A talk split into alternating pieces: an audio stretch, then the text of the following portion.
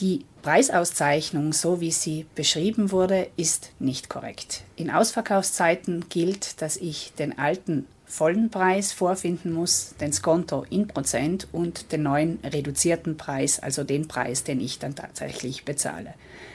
Wenn es Rechenfehler gibt oder nur zwei dieser Angaben vorhanden sind, dann ist das nicht entsprechend den gesetzlichen Auflagen und man kann eine Meldung an die zuständige Markt- oder Gemeindepolizei machen.